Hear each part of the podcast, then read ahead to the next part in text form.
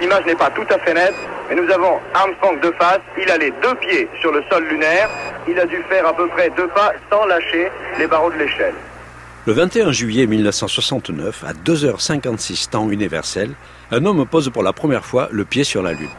Il s'appelle Neil Armstrong, il est à 384 000 km de la Terre et il prononce cette phrase historique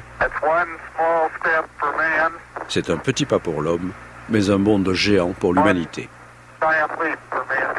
20 minutes après, son compagnon de voyage, Buzz Aldrin, le rejoint et il s'exclame Sur la Lune, bras tendu, avec mon doigt, j'ai masqué la Terre.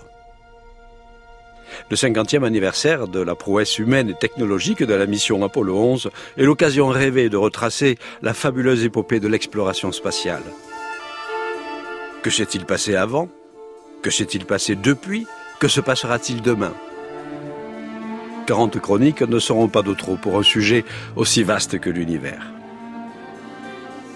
L'idée d'envoyer une machine ou un être humain dans l'espace est évoquée par des penseurs et des romanciers plusieurs centaines d'années avant que cela ne devienne matériellement possible. Au cours de la deuxième moitié du XXe siècle, grâce au développement de fusées adéquates, l'idée est passée du rêve à la réalité.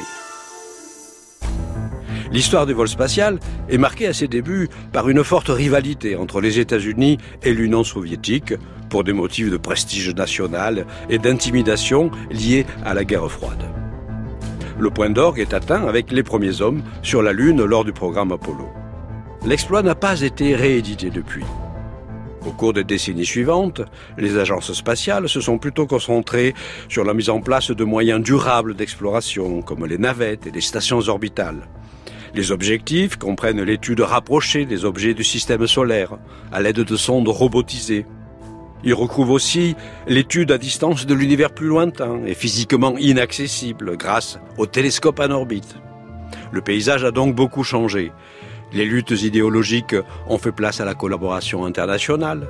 Le lancement des satellites s'est étendu au secteur privé, au point que plusieurs entreprises tentent aujourd'hui de développer le tourisme spatial. Abandonnés depuis 40 ans, les ambitieux projets de colonisation de la Lune ou de Mars, voire de voyage vers les plus proches étoiles, sont remis à jour, sans aucune certitude sur leur faisabilité à court terme. Le volontarisme des États a pris du plomb dans l'aile, mais les missions spatiales demeurent nombreuses, alimentées par les rêves de scientifiques et les mannes de richissimes entrepreneurs. Dans l'opinion publique, certains en appellent à renouer avec l'esprit de conquête, D'autres en soulignent la possible vacuité.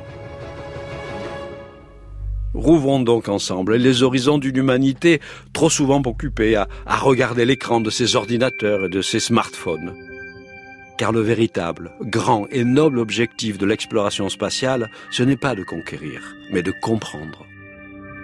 Et en comprenant ce qui nous est étranger et lointain, nous nous comprenons mieux nous-mêmes. Savez-vous par exemple que notre Lune est née d'une collision entre une planète vagabonde et la jeune Terre il y a 4 milliards et demi d'années? Que les astéroïdes sont les futures mines de l'espace? Que les satellites de Jupiter et de Saturne sont couverts de glace sous laquelle des océans d'eau liquide abritent peut-être des formes de vie primitives? Qu'il y a 1000 milliards de planètes dans une galaxie et 1000 milliards de galaxies dans l'univers observable? Et que beaucoup de ces planètes ressemblent à notre planète Terre au point d'héberger peut-être des êtres bien plus évolués que nous. Savez-vous encore que des trous noirs peuvent entrer en collision et faire vibrer l'espace avec des ondes de gravitation? Que l'univers se dilate et que sa vitesse d'expansion s'accélère, que plus on voyage vite, moins on vieillit, qu'il existe peut-être des raccourcis pour voyager à l'autre bout de l'univers. Eh bien, toutes ces choses étonnantes et extraordinaires viennent de l'exploration spatiale, sans laquelle nous ne les aurions jamais découvertes.